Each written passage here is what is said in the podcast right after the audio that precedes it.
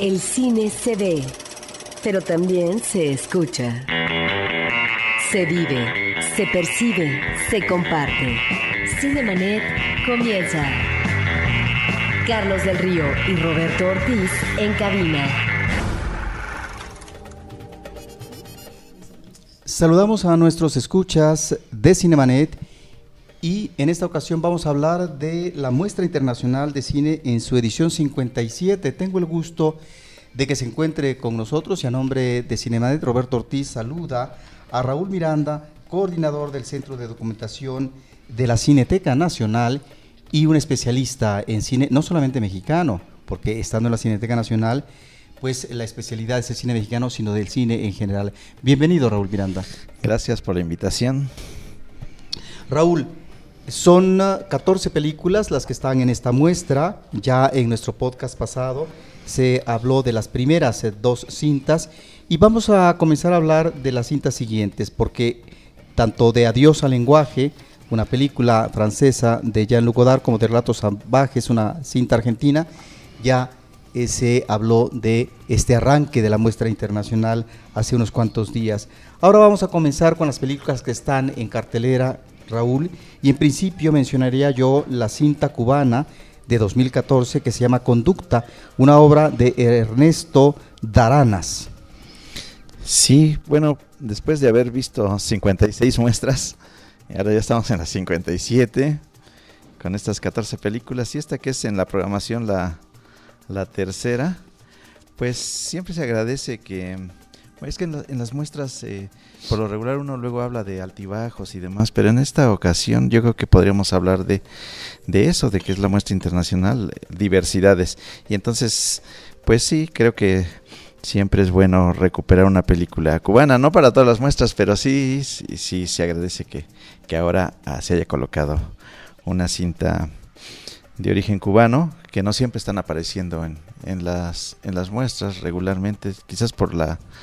sus calidades o la, o la cantidad de producción que, tienen, pero en esta ocasión tenemos esta de, Ernesto Daranás, que es una película social que nos va a ubicar en un contexto actual, en el medio eh, de los barrios de La Habana y en particularmente en, eh, el medio eh,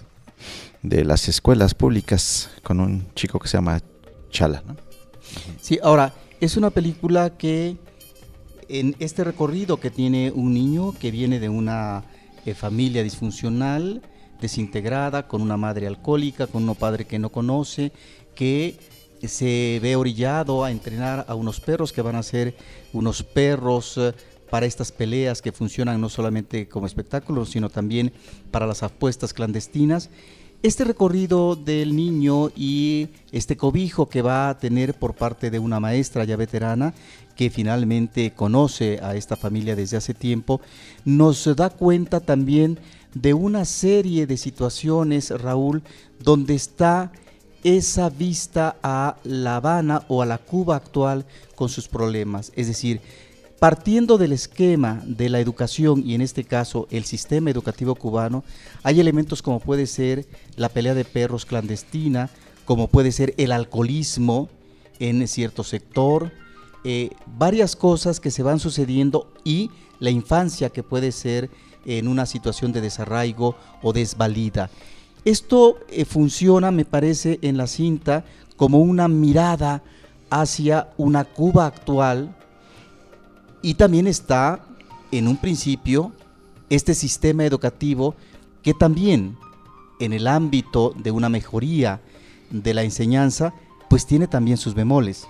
Sí, es una mirada crítica controlada, es decir, no va más allá de lo que se puede eh, ir en cuanto a posibilidades de, censura y demás. Sin embargo, sí, sí está haciendo algunos apuntes en cuanto a que ya los personajes eh, de esta película se viven necesidades extremas, no solo de afectivas y demás, que es el caso del, del chico que no tiene papá reconocido, aunque parece que anda por ahí, pero eh, todas estas carencias de que el niño tiene que aportar eh, su participación para mantener eh, el hogar, que es, una, es un hogar pequeño, pues la, la, madre que se dedica a la prostitución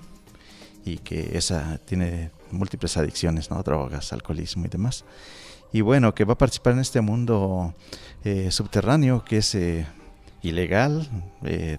de, las peleas de perros ahí clandestinas y demás, que es un guiño al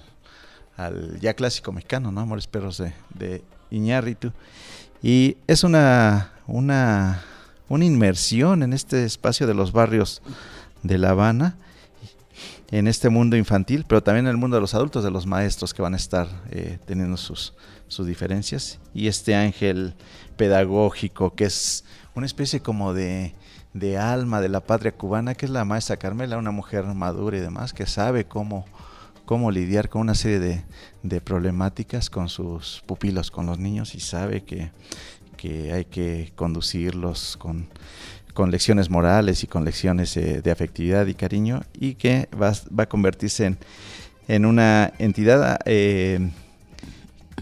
con, mucha, con muchísima experiencia esta figura. Entonces, entonces las relaciones que se van a establecer en la película son de muchos tipos, pero en particular creo que la fundamental, también el del, chico con la, con la chiquita, que, es, que inician una, un, pequeños acercamientos eh, de amistad y, de, y amorosos, pero en particular la relación del, del niño, Chala, con la maestra Carmela, que va a ser eh, muy sintomática en cuanto a eh, introducirnos en este mundo pues muy cercano para nosotros. Las escuelas públicas mexicanas también tienen esos, esos ánimos, ¿no? De maestros ultra queridos y maestros que también eh, pues son malos maestros, ¿no? Pero en este caso la, la, figura de los maestros cubanos en la película cubana está siendo enaltecida. A pesar de la diferencia del grupo de, de, maestros, de profesores y demás que tienen sus diferencias, sí están siendo enaltecidos, son educadores. Y esa es la apuesta que, que hemos conocido en la ciudad cubana de que eh, la educación sí tiene un, nivel de, relevancia ¿no? en esta sociedad, en crisis y demás, todo lo que quieras. Sí, al igual que Río Escondido, aquella película de Lindo Fernández donde María Félix ocupaba un papel emblemático que nos remitía en buena medida a la patria, a la patria mexicana y cómo podría ser salvada, redimida, educada, precisamente a través de la educación. Aquí estamos ante un personaje ya viejo, que es la maestra Carmela, y que en buena medida estaría, como tú mencionabas hace un momento, remitiéndonos a la reserva moral del pueblo cubano, más que a lo que pueda ser la voz cantante del gobierno, la voz cantante de un sistema educativo,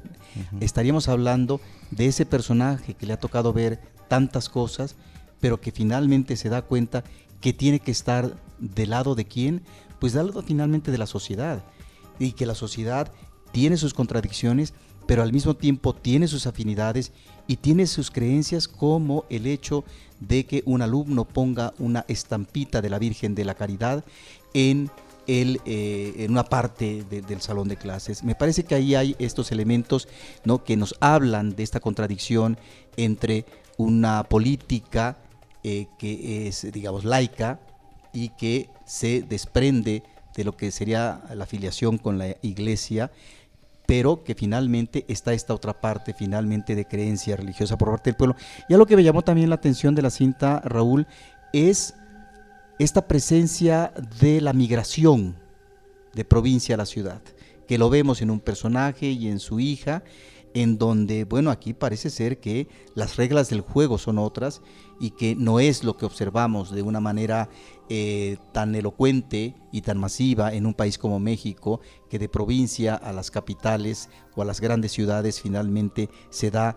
de manera automática en términos de las necesidades materiales por parte de los migrantes, sino también el flujo, en el caso de México, de la frontera sur, del flujo de estos migrantes centroamericanos que eh, pasan por México para llegar o intentar arribar a los Estados Unidos. Aquí también, en buena medida, ¿sí? no de manera frontal, pero también está eh, presente este problema de la migración. Sí, de, la provincia a la capital, a La Habana. Eh, parece que hay, una, hay un control más o menos estricto en, el país, en, Cuba, en cuanto a que si tú eres de una región, pues a, esa en esa región te ubicas para tus actividades eh, laborales y de, la escuela. Pero aquí ya vemos que hay eso, la, la, migración a, a la búsqueda de una oportunidad mucho más, eh, bueno, de búsqueda, que están buscando esta, esta, esta, este entorno de escolar que quizás se piensa que es ahí donde, donde sería mejor educada la, la chiquita que aparece en, la película. Y sí, efectivamente es una, una, una un mundo de, de posibilidades de, de, encuentros entre todos estos niños y con sus maestros. Creo que es una película, un mm, melodrama eh, un poco sensiblero si quieres, pero tiene sus apuntes críticos, como lo que mencionas de la, de la estampita, que finalmente es la estampita religiosa. Es que la religión tú no la ves así como un asunto, ay, no, laico y demás, pero la religión es parte de la cultura, entonces que,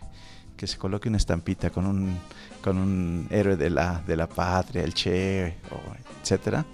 pues digo, es parte de como una, una simbiosis cultural ahí muy, muy interesante, pero que sí, en, el, en los ámbitos de la actividad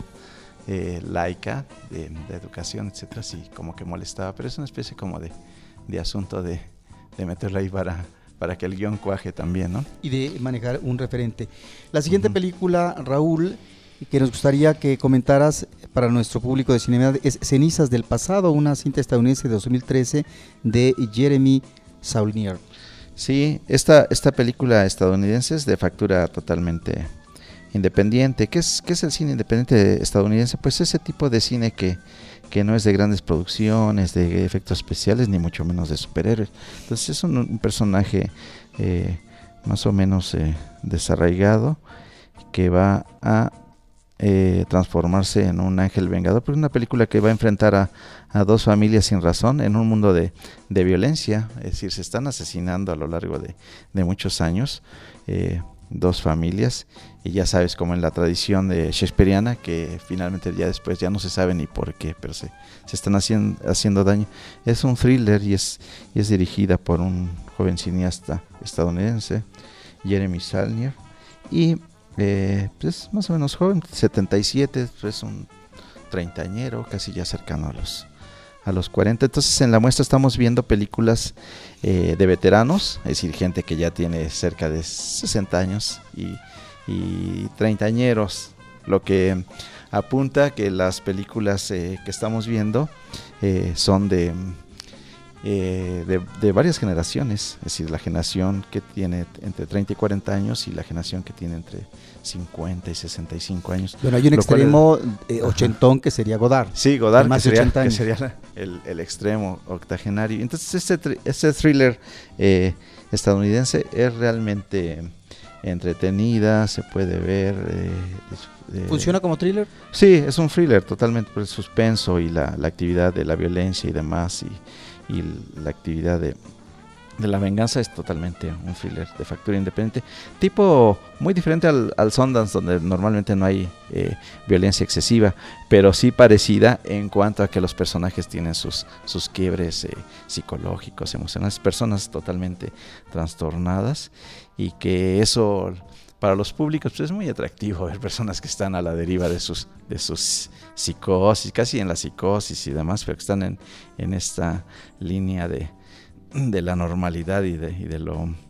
y de las psicopatías. Entonces está, está, está muy bien esta película, Cenizas del Pasado, que se llama precisamente en inglés Blue Ruin, que se refiere precisamente a un auto donde él vive, que es un, un auto azul en ruinas. Ajá, sí. Uno de los platillos fuertes eh, de la muestra internacional es sin duda Leviatán, una cinta rusa de 2014 de Andrei Sviagintsev.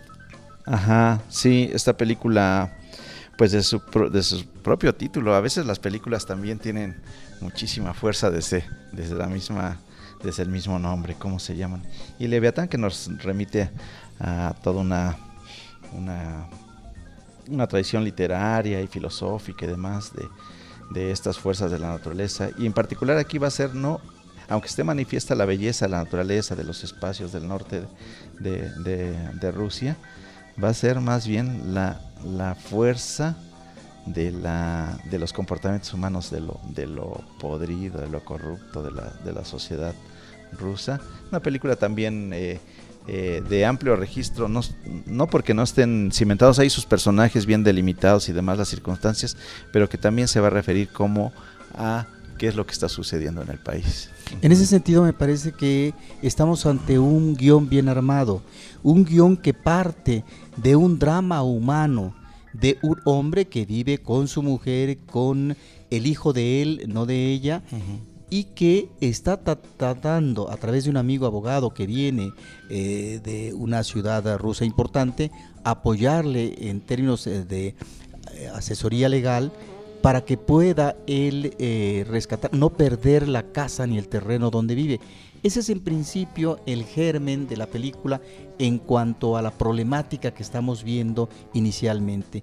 Pero esta cinta se vuelve más adelante una cinta, a lo mejor tú podrías decir que metafórica, a mí me parece que es una eh, cinta que funciona como un retablo sociopolítico donde están imbricados los diferentes poderes, no solamente el poder político a través eh, de lo que puede ser un presidente o un ejecutivo de un pueblo eh, corrupto, y que se comporta de una manera mafiosa, sino también lo que es el poder religioso y también el manejo de la justicia. Y en ese sentido la película eh, finalmente es eh, una cinta desesperanzadora, es una obra muy pesimista. Sí, totalmente pesimista, pues imagínense que está un, un, alcalde todopoderoso queriéndose apoderar de, de unas propiedades de, de, un personaje llamado Colia y que lo, que lo va a despojar con un montón de artimañas para quedarse con, sus tierras, con sus propiedades y que va a ser eh, pues prácticamente desvalijado no solo de, su, de sus bienes, sino que va a ser llevado a un juicio de, de a encarcelarlo, una condena de más de 15 años por un asesinato que no cometió de su propia de su propia esposa que se lo van a montar ahí y que está esta de hecho, funciona efectivamente como un retrato porque hay retratos en la película. Hay una secuencia en donde trae una serie de cuadros de personajes eh, del poder, eh, no solo de, la, de la Rusia post-Unión Soviética, sino desde su fundación. Hay un cuadro de Lenin, pero después vemos los de, los de Brezhnev, los de eh, Gorbachev y todos los, los, los presidentes y demás personalidades del poder del Estado soviético a los que van a, tomar como tiro al blanco. Ajá. Y el personaje, el alcalde corrupto, tiene un cuadro de Putin en su oficina, ¿no? Así ya saben, como el presidente del país y demás. Entonces es una película que no, deja de ser eh, sumamente dura en cuanto a sus en cuanto a sus actores, estos seres que, que fuman y beben y gritan y, y están tratando de asirse a sus, a sus intereses. Una película totalmente de las pulsiones humanas, pero totalmente imbricadas en, asuntos, como tú dices, de política y de, y de momentos de actualidad del país. Y en este tiro al blanco, pues encontramos no solamente a personalidades que devienen de la revolución bolchevique de 1917 como Lenin, sino también quien se vuelve el poder real durante mucho tiempo, una figura prácticamente eh, dictatorial, muy autoritaria como Stalin, y me llama la atención que también se incluye ahí, esta escena obviamente es irónica, el personaje de Gorbachev, que es el que nos está dando ya históricamente la transición del socialismo a lo que va a ser en las diferentes naciones eh, posteriores al socialismo real, naciones eh, de capitalismo y de instalación política de democracias. Pues sí, eh, se esperaba que se formaran eh, países, naciones, pues se dividió la Unión Soviética en diferentes eh, países, pero el, inmenso territorio del país Rusia, pues se quedó ahí y pues se transformó en una sociedad totalmente de, capitalismo salvaje, de, violencia y de busca de lucro sin medida y demás, ¿no? Entonces, eh, sí es un buen, es un buen, eh, un buen retrato de lo que está aconteciendo en el país. Finalmente, cuando hablas de capitalismo salvaje, da la impresión por momentos que algunos de los personajes quedan atrapados, no solamente asfixiados, sino sin posibilidad de hacerse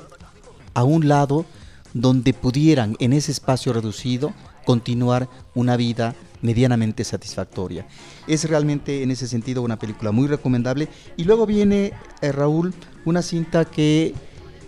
pertenece a un par de directores hermanos como Jean-Pierre Dardenne y eh, Luc Dardenne, que son consentidos de la muestra de la Cineteca Nacional y ahora presentan una cinta que se llama Dos días, una noche, una coproducción entre Bélgica, Italia, Francia de 2014. Recordemos que estos son los directores que en México logramos ubicar eh, de manera muy fuerte a partir de la exhibición de películas como Rosetta, El Hijo, El Niño y en menor medida diría yo el silencio de Lorna, que no tuvo propiamente una exhibición comercial, y más recientemente una película que sí fue presentada en Cineteca, como El Chico de la Bicicleta. Sí, y ahora eh, eh, entregando esto para la muestra dos días y una noche, eh, que va a ser una, un relato muy cercano a lo que ellos han venido realizando con esta actriz María Cotilla, que realmente se formidable en la película. Nuevamente los, los hermanos Dardenne ubicando a sus personajes en el medio de los trabajadores y de los trabajadores eh, eh, fabriles, es decir, obreros, gente que, que, se gana la vida y que logra estatus de, en este caso de clase media, siendo trabajadores eh, manuales en las fábricas. Pero no vamos a ver el mundo fabril ni el mundo de, de la actividad de, de, los trabajadores más que en el exterior, porque es un fin, de, un fin de semana, dos días y una noche, en donde una mujer joven obrera que va a tener un quiebre eh, eh, psicológico tremendo, pero tiene depresión, va a perder su empleo, ya está apostado, apostado y votado a que se quede sin empleo y que solo puede conservarlo si convence en unas posibilidades de segunda vuelta, segunda votación a sus a sus colegas, compañeros, son 16, 16 eh, obreros, ella el número número 17 eh, obreros y obreras y en un fin de semana tiene que ir a buscar a varios para que pierdan un bono de mil euros y que pueda ella conservar su empleo. Imagínate que apuestes a que tus colegas se solidaricen contigo para que te quedes en tu empleo y que tus, eh, que tus colegas pierdan, eh, casi casi como si perdieras el aguinaldo por salvar a un colega, un compañero, difícilmente van a aceptar. Y sin embargo, en este pequeño viaje de búsqueda de sus lugares donde viven sus, sus colegas con los que no ha convivido mucho, convencerlos y va obteniendo votos, que es una, una, un esfuerzo tremendo en el guion en cuanto a esta forma de comunicación humana de lograr solidaridad en, en cuanto a que la votación se puede inclinar al favor de ella, de que conserve su empleo y que ellos pierdan su plata, su dinero, o sea, ese, ese bono que van a recibir todos tienen múltiples necesidades y están ahí. Entonces, la, fuerza de estos, de este par de directores para contar estos relatos de, trabajadores de clase media que, que, tiene miedo de perder su empleo. Es decir, ¿quién no tiene miedo de perder su empleo? Bueno, no sé, eh, si nos ubicamos en un contexto de, clase media, siempre es pavoroso la, posibilidad de, de la pérdida del empleo cuando realmente tu, significado de vida es precisamente tener tus ingresos y tu empleo. Entonces ese retrato que va a ser eh, los que van a ser los hermanos Darden nos va a posibilitar meternos en, la vida de este sostenido básicamente por ella en planos medios, casi siempre ubicada ella en planos medios y que va a hablarnos de esta recuperación psicológica en este fin de semana de esta de esta joven obrera. Pero que tiene que ver también con eh, la respuesta de los trabajadores que están alrededor de ella en esto que tú dices eh, de un espíritu de solidaridad, pero la dificultad de manejar efectivamente esta solidaridad, este manejo fraterno de compromiso ante una situación de sobrevivencia material y en donde finalmente el empleo es necesario, pero sobre todo no solo mantenerlo, sino los ingresos para un mínimo de sobrevivencia humana. Es ahí la dificultad y esto también desde luego nos remite con respecto a ese manejo puntilloso por parte de los hermanos Dardenne de eh, una economía muy metalizada, una economía eh, muy materialista, en donde finalmente eh, se puede sobrevivir, pero ¿a qué costo? Sí, es eso, esta película que realmente todas en general eh, son recomendables, en particular esta porque si les gusta el cine con características de, de realismo más o menos sereno, más o menos eh, eh, no porque no haya dolor y, todo esto a lo largo de estos de estos dos días y esta noche de estos personajes también hay momentos de, de ternura y de y de reconocimientos, de autovaloración. Y entonces eh, es una película que está en términos, si les gusta el cine de tipo realista, sin más allá de, de, ningún efectismo, más allá de un guion que nos habla de esta condición de buscar la permanencia en el empleo, pues esta es realmente la película recomendable. Viene una sorpresa, me parece que agradable. Eh, Raúl, no sé a ti qué te parece, eh, de la representación mexicana por parte de Güeros, una producción del 2014 de un director que apuesta eh, por una película muy diferente a lo que vemos en nuestro entorno de producción nacional. Es Alonso Ruiz Palacios que hace su ópera prima cuyo antecedente es el trabajo que él ha hecho en teatro sobre todo, más que en cine, aunque ha hecho algunas cosas en este último apartado creativo. Pero esta es su ópera prima que gana eh, el premio de Mejor Ópera Prima en el Festival de Berlín, también recientemente fue reconocido en el Festival de Morelia y ahora está presente en la Muestra Internacional de Cine. Sí, merecidísimo esos premios porque la película realmente es una, es una apuesta refrescante a los temas que, ha venido construyendo el cine mexicano en los, pues, en los últimos 10, 15 años en cuanto a eh, personajes jóvenes, ¿no? Entonces están ahí eh, estas presencias que, va, que van a permitirnos tener un panorama de la sociedad mexicana, en particular de la gente joven de la Ciudad de México, en un contexto más o menos ubicable, porque digamos que es una huelga, la huelga universitaria de, la Universidad Nacional Autónoma de México, la del 99, esa larga huelga que, que destruyó vidas, eh, construyó nuevas posibilidades, permitió seguramente muchísimos cambios en, en los estudiantes y en los profesores de esa época en cuanto a que algunos buscaron otras, otras formas de, de actividad más allá del estudiantil o la, y demás. Y entonces es, es un es un viaje, es una es un, una road movie, un, cine de carretera, de auto y demás por los espacios de la Ciudad de México que nos van a, mostrar ciudad universitaria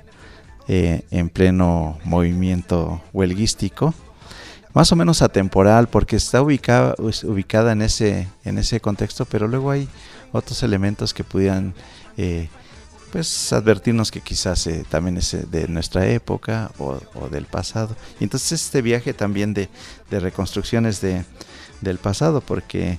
la apuesta en realidad es la búsqueda de, de, un, de un músico que a estas alturas pues ya sería un, señor de 60 años o más, 65 años, que pudo haber salvado el, rock, así, así le llaman en la, en la apuesta. Un músico que se llama, de, recibe el nombre de Pigmenio Cruz, músico ficticio, pero que a mí me remite a, a, alguien que pudo haber sido León Chávez Texeiro, que era un músico con canciones de militancia política, pero nunca de panfleto, que casi estaba al punto de entrar al panfleto, pero siempre se salvaba. En el último momento hacía un giro sus canciones, sus, sus letras, y se convertían en, más bien en, letras que nos hablaban de, del mundo de las clases sociales y demás, de las luchas de los, de los pobres, pero como, pero como una, una referencia más a la vida cotidiana de las de las de, los trabajadores o de los desempleados y demás que creo que podría ser por ahí este este personaje pues vamos a viajar hasta hasta en el imaginario con personajes al festival de Avándaro y vamos a pasar por varios varios espacios, pero básicamente nos vamos a centrar en ese año del, del 99 con fotografía en, en, blanco y negro. Este, este joven cineasta, más o menos ya cercano a los 40 años, nace en el 78, Alonso Ruiz Palacios, que ahora ya sabemos que tiene un enorme eh, trabajo de, en el teatro, que ha estudiado fuera del país, todo este todos estos aspectos en,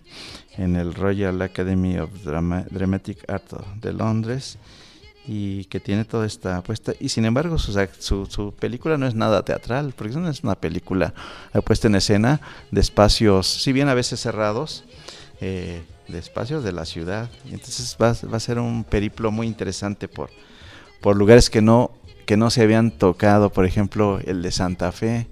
que va, va el auto y descubres eh, una ciudad casi norteamericana, como si estuvieras en Miami, cuando va el auto entre, entre estos edificios de, Santa Fe, pero a la vuelta de un volantazo ya estás en, en los barrios de Tacubaya, peligrosos, donde están las,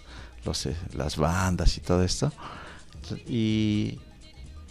creo que es una película que va a ser muy significativa para, para estos años cuando menos para este año, es una película fundamental. No sé si va, va a quedar en la memoria para los próximos años. Creo que sí. Creo que va a acompañar a muchos otros directores que han estado haciendo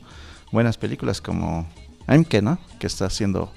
Va a quedar, yo pienso, como un referente eh, esta cinta mexicana. En una entrevista que dio a Cinemanet en el Festival de Morelia, el director él mencionaba que el personaje de Tenoch Huerta eh, trataba él eh, con este personaje de remitirse al síndrome del jubilado prematuro. Él como un estudiante que está en una huelga, pero que efectivamente la película, no solamente por el evento en sí estudiantil de la huelga, sino en general, es una película temporal, que efectivamente puedes ver cambios sino significativos, pero en términos de espacio escenográfico, de lo que puede ser una filmación actual de ciertos espacios o ciertos lugares a lo que puede ser la huelga de aquel año. Pero el director habla de un manejo atemporal de su historia y que quería eh, presentar este personaje en ese contexto de huelga, donde si bien es cierto, hay algunas situaciones que están ahí planteadas como movimiento de huelga, viene siendo un pretexto y que a él le interesaba observar desde ese espacio cerrado que es el departamento donde se encuentra pasmado el personaje estudiante universitario Tenos Huerta, interpretado por Tenos Huerta, a lo que va a ser la movilidad inmediata cuando salen de ese departamento a partir de un detonador que es la búsqueda de una eh, figura musical que parece ser que es un mito y que van tras ella. Y ahí está el recorrido, el periplo físico que tú mencionas como una especie, si no de conversión para los personajes, sí de posibilidad sanadora, regeneradora, ¿sí? en ese momento vivencial. Porque a final de cuentas, y eso es algo que hay que agradecer a la película, no es una película que trata de hablar de la trascendencia de los personajes de un momento a otro en tanto road movie. Sí, ahora ya hemos entendido con varios, no solo en, las películas, sino también en otros mecanismos, otros medios del arte como las, la literatura y demás, que los personajes eh, en, su vida cotidiana, en su intimidad y en sus, en sus movilidades o inmovilidades, eh, son personajes realmente muy atractivos. Ahora uno se preguntaría, ¿cómo es que pueden ser atractivos unos unos muchachos que andan en la huevonería, pero en el momento, eh, pero es, parece, parece que es así, pero tiene mucha creatividad porque se están volando la luz, están, eh, bueno, tú dices, volándose la luz, eh, qué gracia puede tener, pero tienen un, un mecanismo ingenioso con una vecinita y demás que está haciendo ahí sus conexiones. Y entonces están en este, en este espacio tratando de, de encontrar algo que están haciendo, ellos mismos dicen que están haciendo huelga de la huelga, o cuando se preguntan que para qué salir si van a regresar. Ajá, todo, todo siempre que se sale se regresa, pero en este, en este caso, este espacio de, de la Ciudad de México que se torna, bueno, eh, no es que sea insólito, pero eh, la, la introspección al mundo de los estudiantes en huelga. Eh, realmente ha sido insólito, no se había tratado en ficción mexicana de esa forma. Yo que recuerde, no hay un espacio estudiantil en donde se vea toda esta actividad eh, de muchas tribus que componen la ciudad universitaria con las carreras, con las eh, inter, interclasistas, pero en la, ciudad universitaria hay, hay diferentes eh, niveles de, socioeconómicos, ¿no? Están desde los más humildes que, que ingresaron a la UNAM hasta, hasta gente, estudiantes con, dinero y demás. se ve este, todo este mundo de, de tribus que están ahí y bueno, el recorrido que hacen ya después eh, el centro histórico y, y al, a Texcoco se antoja como una película, una película que nos va a estar eh, dando posibilidades de, utilizar nuevamente con la frescura que se había utilizado la Ciudad de México como ámbito de representación de, del cine, ¿no? En la tradición, no sé, de los caifanes y todas esas películas que eran eh, viajes por la, la ciudad de, en la noche o en el día, en auto o caminando, eh, es una recuperación fabulosa de la Ciudad de México. Estaría más en esa línea de mm, parentesco con el periplo que atraviesan los personajes de los caifanes, como tú dices, eh, Raúl, más que el cine clásico mexicano, porque la Ciudad de México, recordemos, eh, es el espacio escenográfico en términos de exteriores, pero también de interiores, si nos remitimos a la filmación en estudio, aquí estuvieron eh, muchos estudios cinematográficos, actualmente solamente tenemos en principio Churubusco, no porque no se filmen en otros interiores, eh, pero me refiero a la infraestructura que dota un espacio de estudio para posibilitar la filmación correcta en interior. De tal manera que hemos visto muchas películas, gran parte de las películas se ubican en el Distrito Federal, las películas producidas en la historia del cine mexicano, diríamos que la mayoría. Y encontramos siempre en esas películas eh, lugares que son inmediatamente reconocibles, que son parte eh, de eh, la memoria colectiva, como puede ser Bellas Artes, la Alameda, etcétera. También hemos visto otras películas que hacen otros recorridos y aquí es donde creo que la película también maneja de manera original el espacio escenográfico externo, porque si bien podemos reconocer, como tú dices, lugares como pueden ser Santa Fe o el centro histórico, es otro tipo de registro de sus calles, de sus edificios, de sus casas. No hay ni mucho menos la intención por parte del director de que destaque esta escenografía, a no ser que funcione esa escenografía ¿sí? como pasaje, como vehículo de tránsito y de lo que están viviendo los personajes. Sí, van a ser, creo que estos, estos muchachos, eh, Sombra, Santos y el más chavito que los hace moverse, Tomás, y la chica, que es, eh, que es esta militante universitaria, van a ser creo que personajes que si van a tener la fuerza de, de, esos que vamos recordando a través de la historia del cine mexicano, como los que son recordados como los olvidados o como, o como eh, la película que mencionábamos, Los Caifanes, creo que estos podrían ser también para la memoria fílmica eh, dignos de tenerlos eh, en cuenta y van a estar ahí. Es que qué grato que, esté esta, esta película con este título tan, tan, particular. Güeros, que es un chiste que todo el tiempo se está comentando ahí, porque pues básicamente la población mexicana no es de güeros en su mayoría, entonces es un juego ¿Qué opinas de la fotografía? La fotografía realmente es, eh, eh, increíble porque eh, si bien en los primeros 15 minutos no está machando las actuaciones y se están viendo así medias forzadas, creo que ya conforme va avanzando la película se va construyendo de una manera muy original porque incluso el director apuesta a un juego que ya que, hace, que ya se ha hecho muchas veces de, de hacer evidente que se trata de, de, una película cuando dice, bueno, ¿cómo está marchando este guion? Es que está, está funcionando bien. A media película decide hacerlo Y bueno, rápidamente eso no importa que lo haya hecho así porque en realidad está haciendo esa, esa evidencia absoluta que es decir que estamos en una película, que no importa que lo haya hecho, pero otros directores lo hacen y tú dices, bueno, pues,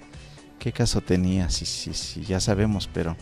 si era eh, necesario no ese si era necesario, pero bueno, él ha decidido hacerlo y tiene muchos otros... Eh, a, muchas formas del cine y la cultura popular, por ejemplo el, zoológico como este espacio de, de, los, de los animales, como eh, cuando dice la chica que, que pertenecen a diferentes eh, eh, tribus de, del, movimiento de huelga, las características de los, de los animales y también la referencia a Bob Dylan que está constantemente pronunciándose en cuanto a que el músico legendario que se perdió que está a punto de, morir, de morir porque tiene cirrosis, que lo van a buscar, etcétera, van a tratar de localizarlo porque el papá de los muchachos lo escuchaba con, con vehemencia en un, en un audiocassette, eh, que es el músico que ha hecho llorar a Bob Dylan, que es una palabras mayúsculas que un músico mexicano haya eh, hecho derramar lágrimas a, a Bob Dylan, sería realmente algo súper, para la historia de la cultura y del rock mexicano sería realmente una cosa bueno, pues es, una, es, insólito, pero bueno, está ahí apuntado en, la película y, la fotografía de, de, este, este director, de, tenemos aquí el dato. Damián García. Damián García realmente es eh, muy, muy eficaz en, esta, estos blanco y negro que ha decidido hacerla, han decidido presentarla y se ve este, este mundo particular de mucha riqueza de de puesta en escena. La cámara está en todos lados, mostrando muchos ángulos, muchas posibilidades de puntos de vista, e incluso con, con todas esas tradiciones del, del cine de la posmodernidad con mucha ironía, porque la película de pronto se desvía del relato principal y nos presenta eh, pequeños relatos de, por ejemplo, el niño que les va a aventar el, el el tabique y eso también. Que pensamos que se convertiría eso en una microhistoria. Sí, son, es una pequeña microhistoria y pues son los, los personajes entrañables y el final me parece realmente eh, insólito, como deben tener terminar todas las películas con una imagen fija. Así deberían de,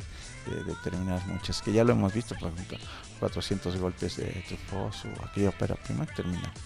eh, con el personaje viendo a la cámara y demás y, imagen fija. Eso realmente me pareció eh, formidable. Amén de muchos otros muchos otros eh, momentos de humor y de, y de y de reconocimiento de estos personajes en su en su en su gozo por, por la existencia a pesar de que sean aparentemente personas negligentes pero son son personas que hemos visto que vemos en la así fuimos creo entonces eso para un público mexicano va a ser una película muy, muy cercana. Creo que se va a tener que exhibir en... ¿Ya se exhibió en la cartera comercial? No, todavía no. Bueno, pues debe entrar, pero con mucha fuerza y, y esperemos que le vaya muy bien en, lo económico, pues sí, pues que, que, llegue el dinero y todo eso, pero sobre todo en la cantidad de público, ¿no? Que la gente vaya a ver, vaya a ver güeros y que es nuevamente la película que, así como en, en, la, en, el, en el guion, el músico que pudo salvar al rock mexicano, la película que pudo salvar al cine mexicano. Entonces cada año debemos tener las películas que salvan al, cine mexicano para que ya no sea un salvamento, sino que más bien son las películas del cine mexicano, las películas con fuerza. Y sea más bien eh, una continuidad. No es casual, creo, que tú menciones eh, la película Los 400 golpes de Truffaut cuando yo le pregunté al director en Morelia sobre los referentes cinematográficos, yo pensé sobre todo en la nueva ola francesa. Y en el caso de, Truffaut, pues estamos en el arranque de la nueva ola francesa, eh, pero también yo pensaba en Godard, en ese manejo libre de la cámara y, en este manejo eh, de, otro tipo de la narración, no como una narración tradicional. Pero eh, me dijo el director que no, que él había considerado más bien como referente cinematográfico al Fellini de principios de los 60, al Fellini de ocho y medio, sobre todo, y al Fellini, diría yo, de la Dolce Vita. Entonces estaríamos, Raúl, ante situaciones de definición existencial de los personajes que los maneja en otros términos, por supuesto, Fellini, pero que en buena medida los personajes, pero sobre todo el personaje de eh, Tenoch Huerta está en eh, ese tránsito de definición personal. Sí, los, los directores de cine y los creadores de cualquier tipo de arte, eh, pues sí, eh, tienen sus referencias y sí, cuando, cuando les preguntas y te dicen, no,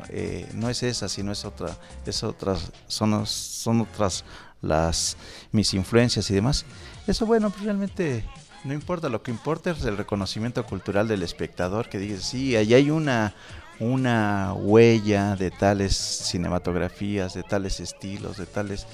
que los vio el director, tiene que haberlos visto. Eh, y si ya se le olvidó, bueno, pues quizás los vio de niño y ahí se le quedaron. Pero lo que sí es, es cierto es que, se, que hay un, una, una genética, es decir, hay, una, hay un ADN en los, en los creadores que, los, que, que lo que lo tienen allí en su, en su cuerpo, en su mente, y que al momento de hacer la película, por mucho que estén haciendo durante meses y años el guion, eh, que lo estén trabajando en un taller, que tengan a sus especialistas, sus consejeros y todo esto, que esté el dinero por ahí, que tengan a sus actores, eh, siempre va a fluir lo que traen por dentro que no, que no se revela más que cuando el espectador lo reconoce. Y entonces eh, tú ves una película como esta y dices, ah, pues la quiero por mi, por mi cinefilia, es decir, la estoy apreciando porque he visto películas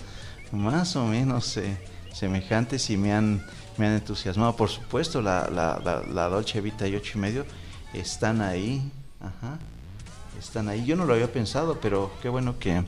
qué bueno que lo, que lo mencionas porque Sí, lo mencionó el director. Sí ha visto Fellini, no, ahora ya que estaba leyendo unas notas sobre este mm, director que decía que él, él, estuvo esperando a uno de sus héroes en un a la salida, no sé, de una representación o algo así, y que es Peter Brook, el, el gran dramaturgo que de tantas puestas en escena, con una fuerza, bueno, de, de, de origen y educación teatral eh, este director, eh, que lo estuve esperando y que cuando ya lo vio salir del, de la, del lugar, eh, le dijo gracias y el, el, director, Peter Brook, de Cine y Teatro, le dijo gracias. O sea, los dos se, dijeron gracias. Es decir, ya no hay nada que decir más que gracias de que sean reconocidos. Uno que reconoce al otro, que es famoso, de que todo lo que lo ha hecho eh, pues sentir en cuanto a su, su arte y el otro que agradece que alguien le diga gracias, gracias y gracias y ya sin mayor, sin mayores diálogos. Entonces lo que podemos eh, decirle también a Riva Palacios, ¿sí se llama así? Sí, Alonso Riva Palacios. Alonso Riva Palacios es gracias porque realmente la película es, eh, es muy, muy emotiva. No, no quiere decir que no pueda ser así, balances así de que, ay, bueno, se le olvidó esto y todo aquello que, que no, no, está muy cimentado y todo eso, pero la película tiene tanta, tanta sinergia emotiva para eh, espectadores jóvenes y no tan jóvenes. No sé cómo lo están recibiendo los, los universitarios de esa generación, cómo la van a recibir, pues seguramente les va a ser un shock y una conmoción porque seguro que también tuvieron sus historias. Y las generaciones ahora universitarias en este mundo de manifestaciones y de, y de violencia en nuestro país y todo eso de, de, efervescencia política juvenil y no tan juvenil, eh, es una película que, que está ahí, que qué bueno que está una muestra más o menos con cine que está recobrando sus ánimos del pasado que se habían perdido, que es el cine politizado. Aunque no sean manifiestos, eh, eh, ni panfletos, ni mucho menos, el, mundo político está ahí. Ya lo estamos viendo casi en todas las películas. Como el mundo político al que nos remite Godard. Finalmente, y de manera rápida, eh, llegamos a la última película para comentar, Raúl, que es Ida una cinta de Polonia y Dinamarca del 2013 de Pavel Pawlowski. Sí, este, este director realmente me ha, me ha sorprendido con esta, esta película de, corta duración, 82 minutos, que a veces también se agradece que duren eh, poco, ¿no? ¿Para qué queremos ver algo en cuatro horas si se puede resolver? La gracia a veces de de de la, de la obra de un, de un artista cinematográfico es también eh, eh, que nos pueda contar en, en, no más allá de, de 100 minutos un relato. Y esta es la, la maestría de, de este director polaco que nos presenta esta historia de, Ida, que es una, una, película también cimentada en un mundo totalmente eh, de, de, la historia polaca, es en 1962, con una, una jovencita de 18 años, no, novicia, que va a hacer sus votos por, por religiosos y demás. Y luego se encuentra con unas circunstancias de tipo que a ella no le importan porque se, se, se, descubre que es ella misma religiosa pero practicando eh, de origen perdón eh, de origen judío practicando la, la, este, la, religión pero de una manera totalmente comprometida la religión católica y a la búsqueda también de dónde quedaron los restos de, su padre que es una road movie también con dos personajes con un guion extraordinario, dos polos. Una tía que ha sido una juez, una, una política polaca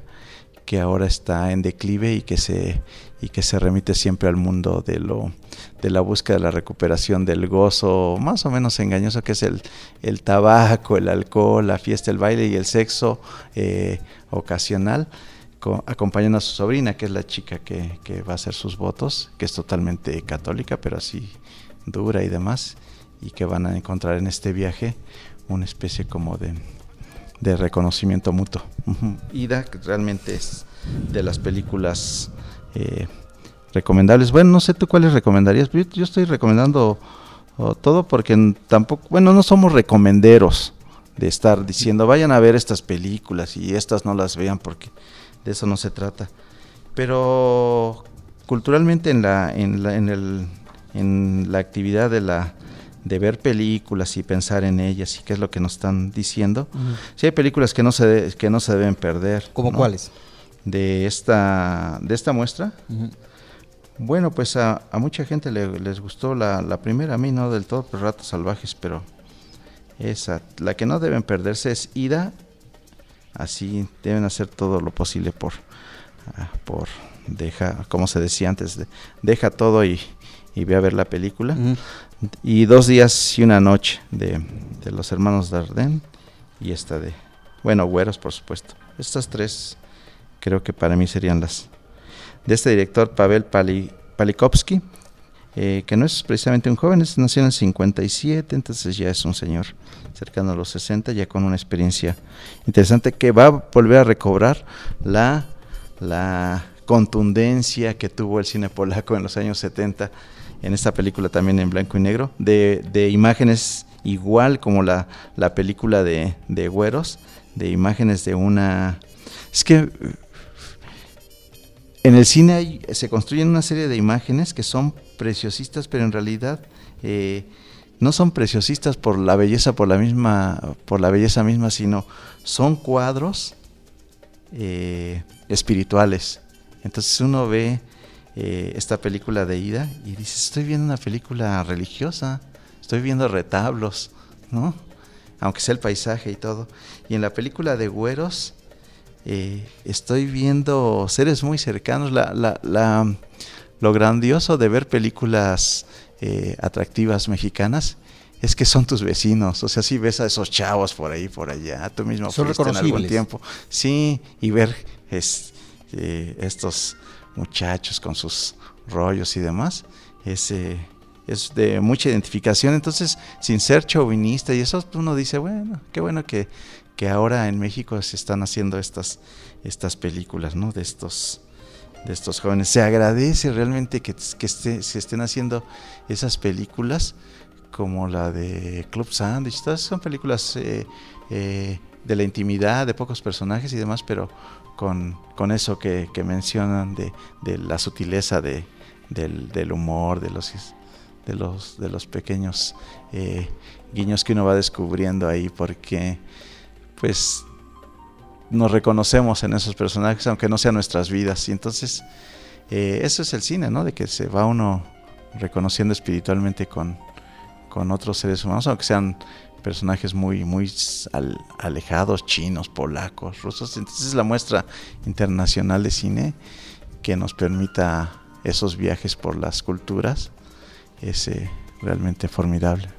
Pues ahí están esos viajes de la Cineteca Nacional, Raúl Miranda, viajes que entrañan inclusive eh, una, o pasajes alucinantes. Y agradecemos por parte de Cinemanet a Raúl Miranda, eh, coordinador del Centro de Documentación de la Cineteca Nacional. Cinemanet ha tenido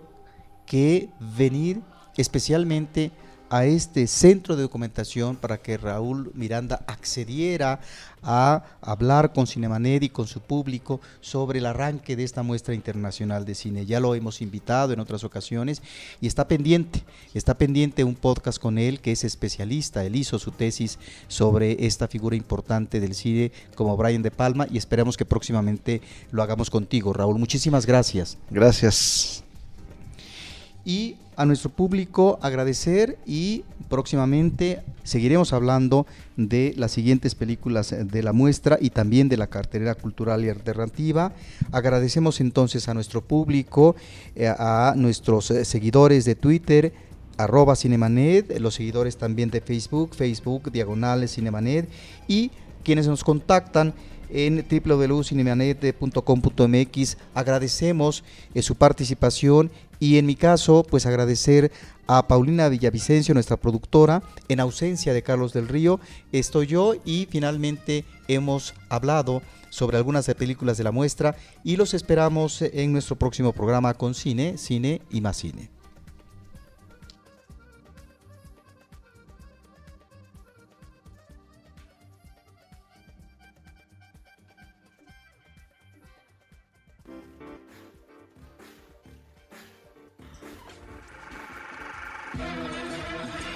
Cinemanet termina por hoy. Más cine en Cinemanet.